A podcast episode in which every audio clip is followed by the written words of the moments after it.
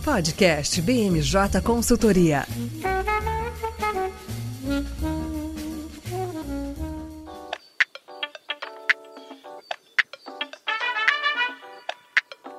Sejam muito bem-vindos a mais um podcast da BMJ. Eu sou Érico Oyama, consultor e análise política da BMJ e vou comandar o episódio dessa semana, que vai falar sobre os meandros políticos, econômicos e também técnicos da volta da cobrança de piscofins sobre a gasolina e o etanol e também da recriação do Conselho Nacional de Segurança Alimentar e Nutricional, CONSEA, que vai cuidar de uma das pautas principais, se não a principal, do governo Lula, que é o combate à fome. Para falar desses temas nós temos como convidados Bruna Risolo, consultora de comércio internacional e economia. Tudo bem, Bruna? Tudo bom, Érico? Prazer estar aqui de novo. Também vai participar a Luana Karazek, consultora de bens de consumo da BMJ. Seja muito bem-vinda, Luana. Tudo bem, Érico? Obrigada. Tudo certo. E o Vitor Figueiredo, consultor de infraestrutura e energia da BMJ. Seja muito bem-vindo, Vitor. Oi, gente, tudo bem? Vitor, vou começar por você mesmo, que acompanhou bem de pertinho as negociações, conversas, as complexidades que envolveram as discussões para a volta da cobrança de tributos federais sobre a gasolina e o etanol, isso porque o diesel segue com desoneração até o dia 31 de dezembro. Só para ouvinte lembrar, esses tributos tinham que ter voltado, poderiam ter voltado lá em janeiro, mas por uma opção política do governo federal, para evitar um desgaste logo na chegada, optou-se por adiar por dois meses, com prazo final no dia 28 de fevereiro, ou seja, na última terça-feira. E as discussões para definir a volta volta ou não, volta parcial ou não, ocorreram quase que até o último minuto. A decisão ocorreu no fim da tarde de terça-feira, justamente do dia 28 de fevereiro, mas tinha muita discussão envolvida, né, Vitor? Não só a volta da cobrança do tributo, outras questões relacionadas ao petróleo também. Você pode fazer um esboço do que, que envolveu todas essas discussões?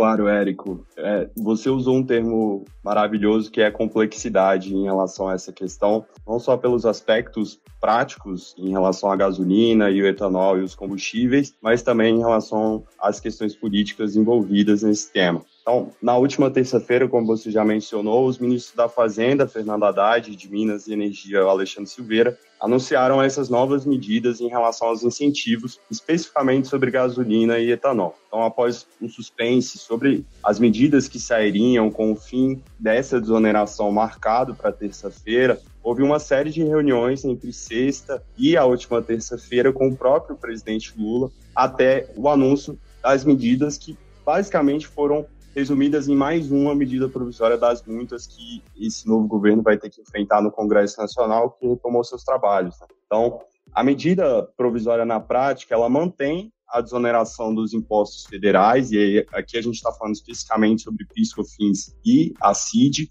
sobre o gás natural veicular e o querosene de aviação por mais quatro meses, mas voltou a reonerar ali especificamente em 47 centavos o litro da gasolina e em 2 centavos o do etanol. Cabe a gente lembrar que desde 2022 há um diferencial tributário garantido pela emenda constitucional 123, que foi aprovada pelo Congresso Nacional, para garantir a competitividade do etanol nos postos frente à desoneração do combustível do, da gasolina que vem desde o ano passado. Então, existe uma necessidade de, de manutenção da diferença entre os tributos em 45 centavos por litro, esses dois combustíveis. Os valores que foram anunciados em relação à reoneração não vão compor toda a isenção em vigor desde o ano passado, que era fisicamente 69, 69 centavos por litro da gasolina e 24 centavos no litro do etanol. Acho que, em termos mais técnicos, a gente tem que entender que o preço dos combustíveis é composto por quatro variáveis. Então, a gente tem o preço do produtor, do importador de gasolina,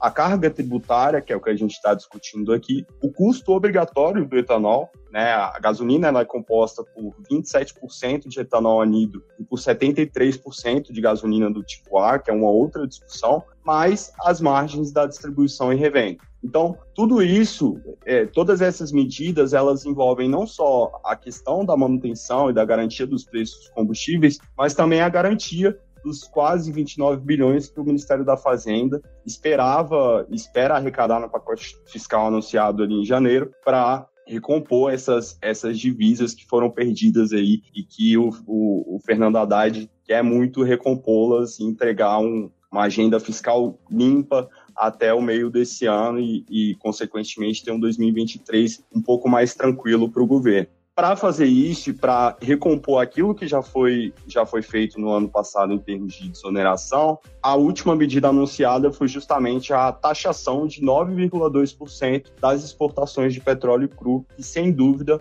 é um dos maiores pontos de polêmica nessa discussão. Cabe fazer um recorte aqui, e até na coletiva de imprensa, o, o ministro da Fazenda fez questão de colocar que a, a, medida só foi anunciada agora, né, nessa última terça-feira, porque a Petrobras tinha que anunciar qual seria o novo preço, né, ou, ou corte ou aumento em relação aos combustíveis. E ela anunciou pouco antes um desconto ali de 13 centavos por litro na, na gasolina vendida nas refinarias, o que, na visão dele, e, e, e até para justificar essa medida do, do, da taxação do petróleo, ajudaria a reduzir o impacto da cobrança dos impostos federais para o consumidor final. Então, essa, esse, esse contexto é muito importante para dizer que o governo montou a sua narrativa também baseado na Petrobras, que pouco pode fazer agora e, e pouco pode discutir, porque o seu conselho de administração ainda, tá, ainda está em discussão. Só em abril, provavelmente, que esse conselho deve tomar posse, e aí serem discutidas medidas um pouco mais,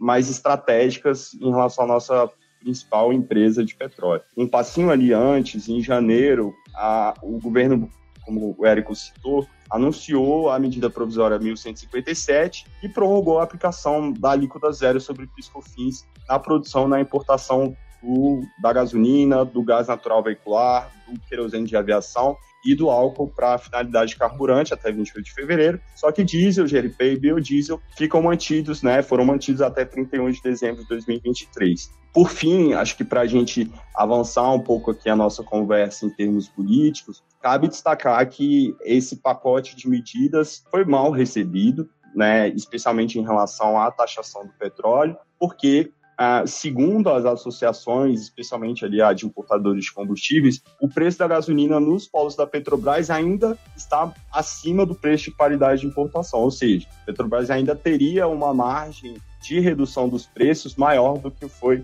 anunciada na terça-feira.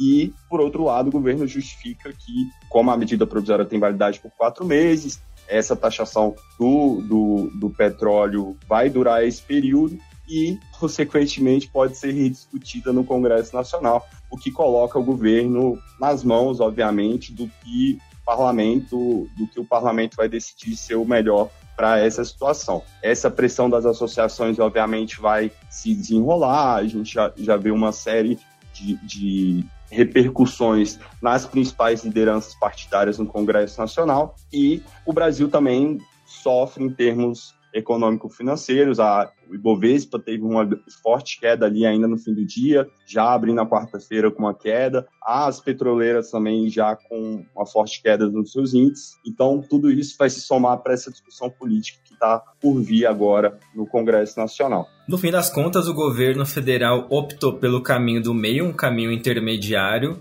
houve a taxação não integral, a taxação parcial de gasolina e etanol pelo período de quatro meses. Daqui quatro meses o governo decide o que fazer. Em relação ao diesel, houve a extensão do prazo de isenção até 31 de dezembro, justamente para evitar um eventual movimento dos caminhoneiros, vide que num passado não muito recente, lá em maio de 2018, houve a greve dos caminhoneiros, todo mundo se lembra, não é nada bom para um governo que está acabando de chegar a ter que lidar com um problema dessa magnitude. E outra camada dessa discussão é a Petrobras, que, como o Vitor já disse, vai ter sim a discussão de, quem sabe, um novo modelo da política de paridade de preços, que desde o governo Michel Temer acompanha a oscilação do valor do petróleo no mercado internacional. E calhou de a Petrobras anunciar também nessa semana é, a distribuição de quase 36 bilhões de reais em dividendos, o que não deixou o presidente, aliás, deixou o presidente Lula bem insatisfeito com esse anúncio fez críticas bem assíduas no evento que ocorreu nessa quinta-feira no Palácio do Planalto durante o anúncio do novo Bolsa Família. O que dá a entender vendo a entrevista coletiva do Haddad para falar sobre a volta do piscofins, da gasolina e do etanol é que essas reuniões serviram muito mais para alinhamento de discurso porque havia um, um, descompasso bem grande entre a equipe econômica e alguns integrantes da ala mais política do PT, especialmente da presidente Gleisi Hoffmann. A avaliação é que o Haddad ganhou a luta ou ganhou a batalha, mas não a guerra completamente. Qual que é a avaliação econômica que a gente pode ter dessa decisão do governo de voltar com os tributos federais sobre gasolina e etanol, Bruna? E aí, o Haddad sai a semana com saldo, termina a semana com saldo positivo? Pois é, Érico, foi uma vitória parcial, como você disse, né? A gente teve essa, essa, essa vitória pelo lado da relação com o mercado, né? Então, de uma certa forma, essa reoneração ela traz uma previsibilidade maior do, do lado fiscal. Então, você tem a retomada da arrecadação do governo, mas por outro lado você cria desavenças com as lideranças dentro do PT, né? E a gente até já viu alguns comentários de uma possível contaminação na governabilidade do Lula dentro do próprio partido. É, então é muito relevante a gente notar que apesar, de, de, apesar desse aceno ao mercado, o Haddad segue no PT, né? Então quando a gente pensa no longo prazo e até pensando nas eleições de 2026, o mercado não vai não vai optar pelo Haddad se alguém mais liberal aparecer. Então tem que ser uma coisa.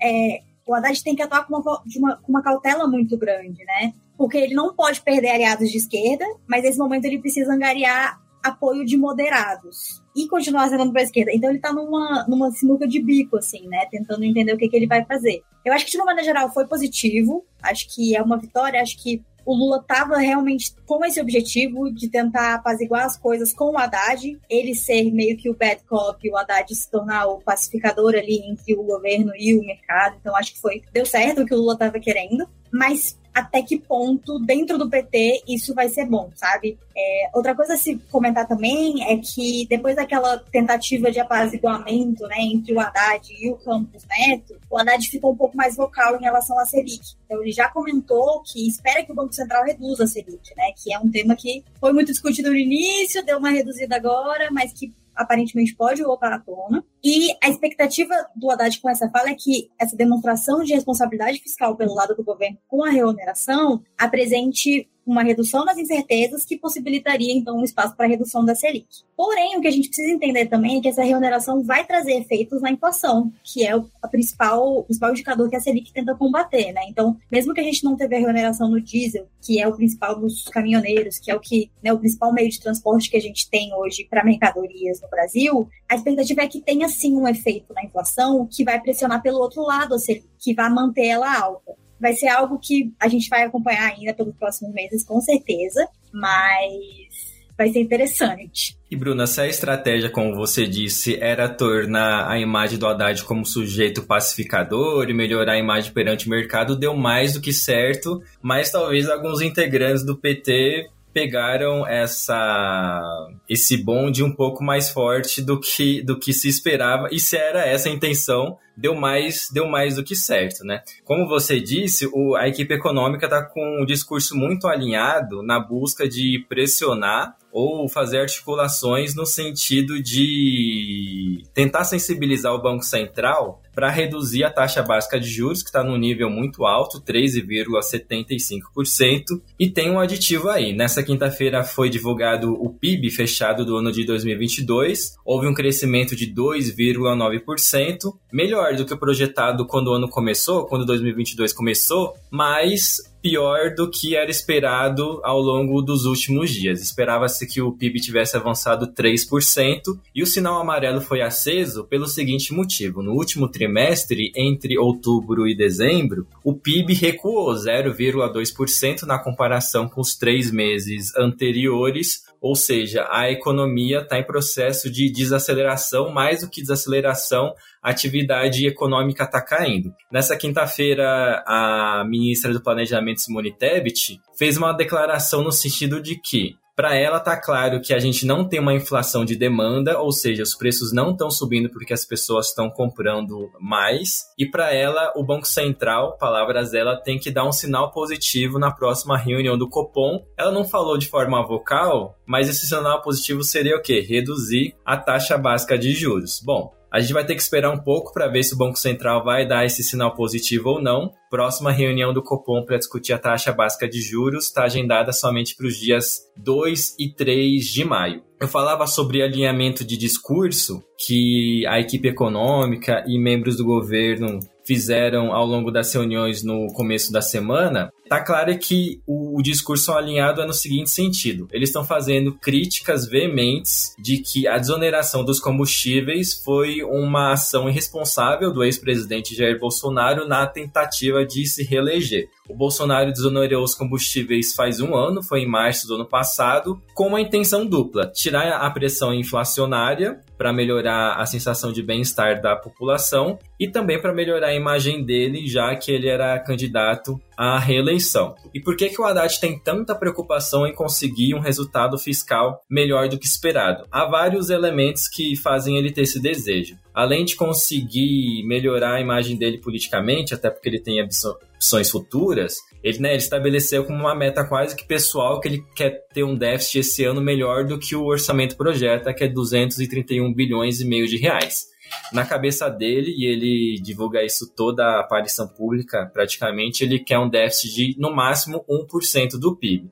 E também há muitas despesas adicionais que o governo está fazendo na busca de uma agenda positiva e que geram custos na ordem de 21 bilhões de reais, mais ou menos. Entre elas, aumento do valor do salário mínimo, que vai passar de 1.302 para 1.320 reais, provavelmente a partir do dia 1 de maio, quando é celebrado o Dia do Trabalho, aumento na tabela do imposto de renda pessoa física. A ideia é passar a isenção até dois salários mínimos, ou seja, R$ 2.640 aumento no valor do salário de servidores federais e o Bolsa Família é, remodelado, anúncio nessa quinta-feira, que está entre as ações do governo para o combate à fome, que é a pauta principal do governo federal. Tanto é que no evento do Conceia, que é a minha pauta de agora, Conceia é o Conselho Nacional de Segurança Alimentar e Nutricional, que foi recriado no governo Bolsonaro. Houve a extinção desse conselho que agora volta reformulado para as ações justamente de combate à fome. No evento que marcou a volta do Conceia na terça-feira,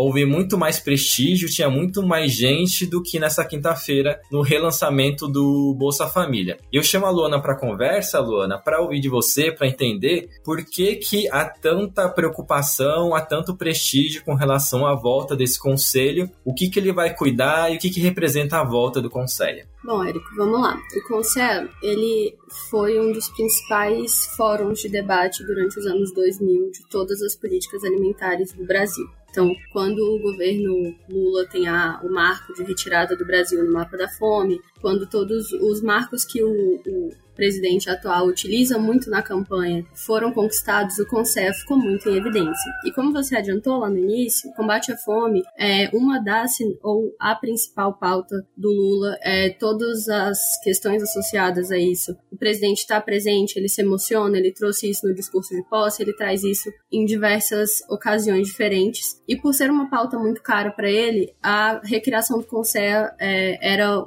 um desses principais marcos que coloca primeiro tanto essa espelham né, algumas das principais vitórias dos governos petistas anteriores, mas também marcam essa administração como uma contraposição do governo Bolsonaro, né? E aí é interessante a gente olhar para a história. O Conselho foi criado em 93 no governo Itamar Franco, foi descontinuado pelo FHC e aí retomado em 2003 pelo Lula, que foi quando se consolidou como esse, esse órgão colegiado tão importante que ele, que ele é hoje e, e ele provavelmente vai ser aí, durante esses próximos quatro anos uma, um espaço muito importante é, de debates. Quando a gente pega ali o que o Conselho fazia nos anos 2000, alguns dos principais programas, como o programa de alimentação, é, de aquisição de alimentos, né? Programa de aquisição de alimentos, que é o PAA, vieram dessas discussões que partiram do Conselho. Então, a gente tem ali a participação que teve uma cerimônia cheia de símbolos. Então, tanto a presidente atual do Conselho, ela foi a presidente em 2017, 2018. Então, essa retomada dela na presidência dos conselheiros é mais uma, uma sinalização, um simbolismo de retomada do que acontecia, né? Antes do governo Bolsonaro. a gente teve a presença do ministro Wellington Dias, do Desenvolvimento Social, também falando, demonstrando essa importância, e a gente teve é, o presidente Lula também trazendo algumas falas bastante vocais, não só sobre o combate à fome, mas sobre também alimentos saudáveis, alimentos processados, alguns indicativos de quais caminhos a gente deve esperar aí desse novo conselho. É, ele tem uma formatação muito parecida com a anterior, inclusive na presidência e nos conselheiros, que é basicamente dois terços formado por dois terços de é, pessoas da sociedade civil organizada e um terço do, de ministros. E aí a gente tem 20 ministérios e 20 ministros associados diretamente a isso, e mais quatro ali como convidados, que são os que formam a CAISAN, que é a Câmara Interministerial de Segurança Alimentar. E aí marcando também a importância de todos eles estarem ali. Você estava lá presente e, e deu para ver por vídeo, e enfim, é, foi perceptível toda a emoção e, e, e, todos os discursos bastante aguerridos é, relacionados a, a, esses, a essa extinção e esse retorno do Conselho. Então a gente pode esperar que todas as políticas alimentares, que são, acho que mais para frente a gente vai falar um pouco disso, são muito transversais, sejam articuladas ali, porque hoje a gente tem é, diversos órgãos em diferentes pastas que vão tratar de alimentação. Então, o governo é, adquiriu para si um desafio de articulação para tratar de alimentos nesse, nessa administração, que com certeza vai ser uma, um, um desafio. E para isso, o Conselho também vai ser esse fórum de organização de diferentes ministros e diferentes tomadores de decisão ali. Mas também já deu para entender como que isso vai ser utilizado e qual apelo político que isso vai ter em termos de é, não só das políticas públicas em si, mas também é, dos direcionamentos. Então a gente teve a primeira, a primeira reunião que aconteceu já foi sobre os Yanomamis, que foi durante essa semana, foi uma primeira plenária, a própria Janja participou. Então a gente vê todos esses símbolos aí do Conselho, tanto pela importância do Conselho e das recomendações que saem dele e de todo o histórico, mas também pela importância simbólica que a gente deve ter aí durante as reuniões com a presença de muitos ministros e do próprio presidente presidente.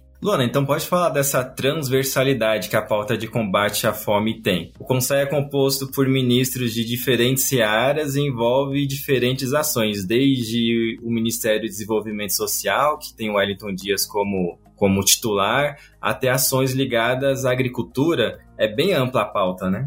É, quando a gente fala de políticas de alimentação e nutrição, a gente vai desde saúde, né, a parte de nutrição, desnutrição, é, doenças causadas pela falta de nutrientes, é, obesidade, enfim, uma série de questões relacionadas à saúde, até o alimento enquanto um insumo estratégico, né? Então, se você pensar em abastecimento global, o Brasil ocupa uma função muito importante ali de abastecer alimentos para o mundo. Então, é, essa, é, essa pauta, essa transversalidade, ela termina trazendo alguns desafios é, de discussão. A gente tem ali também o tanto o ministro da, agro, da agropecuária quanto o ministro do abastecimento. Então, também todas essas relações de incentivo a pequeno produtor, é, alimentos orgânicos, todas essas pautas que a gente sabe que que ganham força nesse novo governo, elas também estão incluídas dentro da pauta de alimentação. E aí a gente tem um cenário que, em partes, é parecido com 2003, porque tem um primeiro grande desafio que é similar, que é tirar de novo o Brasil do mapa da fome. E acho que não é segredo para ninguém que esse é um, um dos objetivos que o Lula tem até o final do governo dele, trazer de novo essa, esse marco mas muitas coisas são diferentes do que era 20 anos atrás. É, exemplo disso, por exemplo, a, a questão de sustentabilidade. A COP do ano passado teve pela primeira vez um pavilhão de sistemas alimentares. As discussões internacionais hoje sobre comida, elas são feitas junto com sustentabilidade. Então, é, a gente tem um, um, novo cenário que vai falar sobre soberania alimentar, é, novas tecnologias de alimentos, um cenário pós-pandemia que a gente até então não, não, não tinha. Então, toda essa transversalidade, ela traz justamente esses temas novos e diferentes que precisam de mais gente à mesa para discutir, mas a gente sabe que quanto mais gente no processo decisório, mais difícil fica a articulação. Então a gente traz aqui também um, um ponto importante que todas essas pessoas que estão na presidência, secretaria executiva e que estão ali organizando o conselho, elas vão ter um trabalho grande de articulação política também porque é claro que o Conselho ele assessora a presidência, mas a presidência ela sempre vai precisar articular com o Congresso, enfim. E a gente vai ter aí é, um cenário com mais stakeholders, com mais pautas, é, trazendo aí novos desafios que a gente talvez não visse lá em 2003, quando o Conceia foi reinstaurado pela primeira vez. Agora, para finalizar, queria aproveitar a presença da Bruna e do Vitor também para falar justamente sobre o resultado do PIB do ano passado, que eu já citei há pouco. Na cerimônia do Palácio Planalto nessa quinta, o presidente Lula defendeu medidas como a, ações do Estado para induzir atividade econômica e também, assim como ele fala desde o período de campanha, que obras de infraestrutura devem ser estimuladas, nenhuma obra deve ficar parada, e destacou que só nesse ano o governo pretende investir mais de 20 bilhões de reais em obras de infraestrutura. Vitor, você que é nosso consultor de infraestrutura, essa fala de investimento na área de infraestrutura tem se mostrado efetiva ou tem ficado mais no discurso, esse estímulo às obras de infraestrutura? Érico, por enquanto, só no discurso. A gente aguardava, ainda aguarda, nos vários setores que a gente atende aqui, nas várias empresas que a gente atende aqui na BMJ, uma postura um pouco mais propositiva do governo federal, do Poder Executivo, em relação ao estímulo a essas obras de infraestrutura. Óbvio que no mês passado houve o lançamento do programa Minha Casa Minha Vida, que novamente vai ser discutido no Congresso Nacional e que, consequentemente, vai ter uma série de novidades do programa anterior. Então, a gente pode esperar uma atenção maior para os projetos de energia, para os projetos de saneamento, né, para o uso de fontes renováveis nas adjacências dessas dessas casas que estão que vão ser construídas, que o Lula também prometeu diversas vezes durante a campanha, fazer a contratação de novas, porque o programa anterior, né, do governo anterior não teve nenhum tipo de contratação, mas ainda assim é uma medida provisória que precisa de uma interlocução com o Congresso e que precisa de uma comunicação maior com o setor privado para que sejam estabelecidas medidas que de fato condizam com a realidade do, desse setor produtivo. Então, é, a depender da interlocução com o Congresso Nacional e como, como o Congresso Nacional vai receber esses players do setor privado, aí sim a gente pode ter um Minha Casa Minha Vida, por exemplo, estimulando ainda mais essa, esse setor. Eu acho ainda falta uma sinalização maior do governo em relação às PPPs que é ali, inclusive, uma das promessas do Ministério da Fazenda e que ficou muito concentrada no, na figura do Gabriel Galípolo, né, o secretário executivo, em relação à diminuição dos limites de endividamento dos municípios, que é hoje uma das principais travas para o aumento de, de, de parcerias público-privadas para a infraestrutura e aí seus, em seus diversos setores, inclusive no setor de saúde, que tem acontecido com, com frequência. E aí, ouvindo a Luana falando, falando de interlocução, o que, o que a gente tem percebido aqui, até com essa atuação, não só nessa medida provisória, mas em, outros, em outro, outras medidas que, a, que nós da BMJ temos feito, é uma certa dificuldade de recepção do setor privado, de organização dessas demandas e ainda faltam pessoas. O governo não nomeou todos os cargos para a esplanada, existem uma série de cargos para o segundo escalão que precisam ser nomeados para que o setor privado consiga colocar as suas demandas, né, consiga é, mostrar para o governo federal o que, que é essencial, o que, que é feito, quais são os problemas que precisam ser corrigidos, que estão acumulados, e a Casa Civil e a figura do Rui Costa têm concentrado isso. Então, ao mesmo tempo que eles concentram, que eles concentram as nomeações, né, o tem sido chamado filtro de nomeações, eles também têm concentrado as recepções do setor privado. E foi a própria Casa Civil responsável né, por intermediar, e aí eu já puxando um pouquinho do lado de, de análise política aqui, intermediar as negociações para essa medida provisória. Então, deixei de falar isso no primeiro, no primeiro ponto ali da Bruna, mas acho importantíssimo a gente destacar o quanto que o Rui Costa fortaleceu nessa discussão.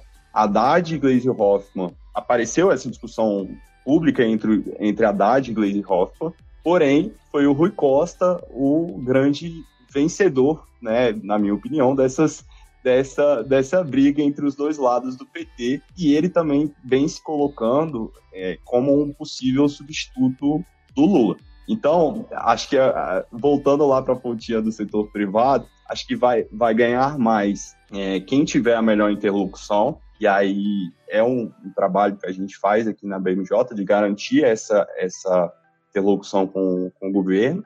Então, acho que, acho que são dois pontos aqui para fechar e passar a palavra para a Bruna, que são interessantes. Primeiro é, quem estiver mais próximo nesse momento da Casa Civil, e aí a gente fala de setores, vai conseguir, obviamente, uma preferência, uma prioridade nas medidas, ao mesmo tempo que o Congresso Nacional vai começar a ditar quais são as suas prioridades. Obviamente, uma aproximação com o Congresso Nacional vai ser fundamental para definir quais setores desses vários de infraestrutura, dessas possíveis obras de infraestrutura que vão largar na frente. E, obviamente, a força política desses principais interlocutores, né, da Casa Civil, do Ministério da Fazenda, do Ministério de Minas e Energia, do Ministério das Cidades e, de integração e desenvolvimento regional, que vão liderar esses programas de habitação, vai conseguir é, caminhar um pouco, um pouco mais rápido e provavelmente vai ter um realinhamento de discurso do presidente. Agora ele fala de obras de infraestrutura, possivelmente ele vai falar de obras de um setor específico,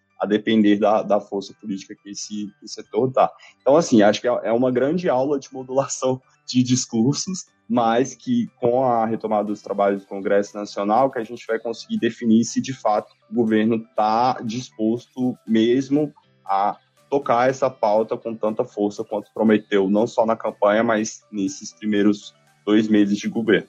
É, eu queria só puxar um gancho no que o Victor falou em relação ao setor privado. Acho que a gente tem visto em diferentes setores essa preocupação inicial e foi muito bem pontuado que faltam ainda alguns cargos, né, alguns ministérios, algumas pessoas que a gente está esperando serem nomeadas, mas que existe uma preocupação de até que ponto a indústria vai ser bem recebida, o setor produtivo é, e setor privado de forma geral seriam recebidos em diferentes instâncias aí desse novo governo. A recriação do MIDIC foi uma das, das principais ali é, pontos que, que deu essa impressão de que vai haver um balcão específico para o setor privado para a indústria para essas discussões acontecerem e que também ainda está em fase de composição, então a gente aguarda ainda alguns nomes, mas também salientando que nesse início, nesse momento de, de construção, existe essa preocupação. E aí é, cabe também um comentário que a gente costuma fazer aos clientes, que mesmo que a composição que já venha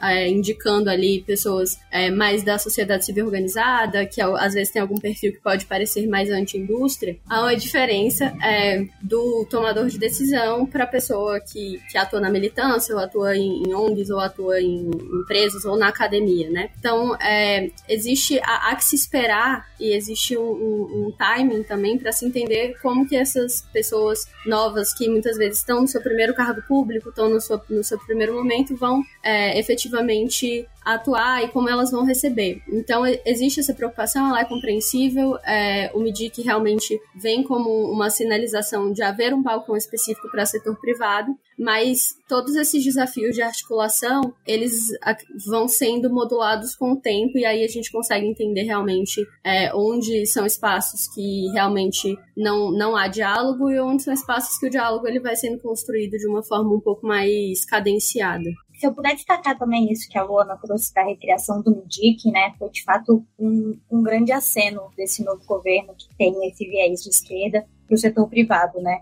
E aí eu acho que vale a gente até, voltando um pouco para o PIB, quando a gente pensa na indústria, e aí com um pouco, um pouco mais em infra, infraestrutura, a gente viu que o setor de construção ele registrou um crescimento de 6,9% nesse último ano. É, que foi um crescimento super relevante considerando essa manutenção da taxa de juros básicas super alta que a gente tem hoje, né? Então, a gente viu que a variação entre o quarto e o terceiro trimestre ele foi negativo, teve uma queda de 0,3%, e a tendência é que isso continue acontecendo exatamente pela política contracionista que a gente tem hoje. Porém, essas políticas do Lula, né, de, então, de expansão de obras públicas, igual o Vitor trouxe, de qual setor dentro da infraestrutura vai ser beneficiado, vai ter um foco maior, ele também pode ser conjugado com outras políticas. Então, por exemplo, do ponto de vista internacional, a gente viu recentemente uma movimentação sobre a questão dos impostos de importação. A gente tem alguns itens é, na lista de exceção à tarifa externa comum que o governo já está considerando retirar, porque acaba aí tendo uma. Você deixa de receber os impostos por determinados itens que são considerados de luxo do governo, sabe? Então você tem mais de, de uma só maneira de você incentivar alguns setores em particular a, a produção nacional, né? Acho que vale sempre lembrar isso. Bruna, você me lembrou de um ponto muito importante aqui que cabe exatamente nessa discussão, que é o repor, né, um benefício fiscal, onde a Receita Federal voltou a, a tratar e, e editou na última sexta-feira normativo que obriga as empresas a fazerem novas solicitações de adesão ao programa para adquirirem suas, adquirirem suas máquinas e equipamentos com, com, com os descontos previstos no programa está gerando uma revolta completa no setor, porque se elas já são beneficiárias, se elas já estão inscritas, não tem por que elas fazerem novas solicitações e não se sabe exatamente o que vai acontecer com aquelas que estavam fazendo né, compras, fizeram ali no, no fim do ano passado, que chegaram agora. Então, é claramente uma medida ali entre a Receita Federal, o Ministério da Fazenda, Ministério do Desenvolvimento e Indústria, que está desalinhado. Então, esse alinhamento, ele ainda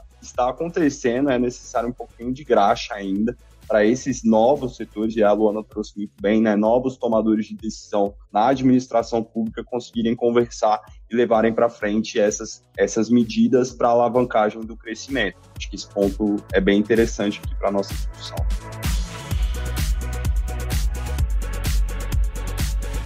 Bom, a ver quais serão as medidas que o governo federal vai tomar para conseguir estimular a economia, justiça seja feita. A desaceleração econômica não é um fenômeno específico aqui do Brasil, é um fenômeno global. As principais economias do mundo estão com juros altos por causa da pressão inflacionária e tem um problema novo, um agravante novo, é que o arrefecimento da pandemia lá na China trouxe uma pressão inflacionária ainda maior e é um problema adicional que os governos vão ter que lidar. Temas para os próximos episódios aqui do podcast da BMJ. Bom, eu agradeço a presença da Bruna, do Vitor e da Luana. Agradeço também você que nos acompanhou até aqui. Até uma próxima oportunidade.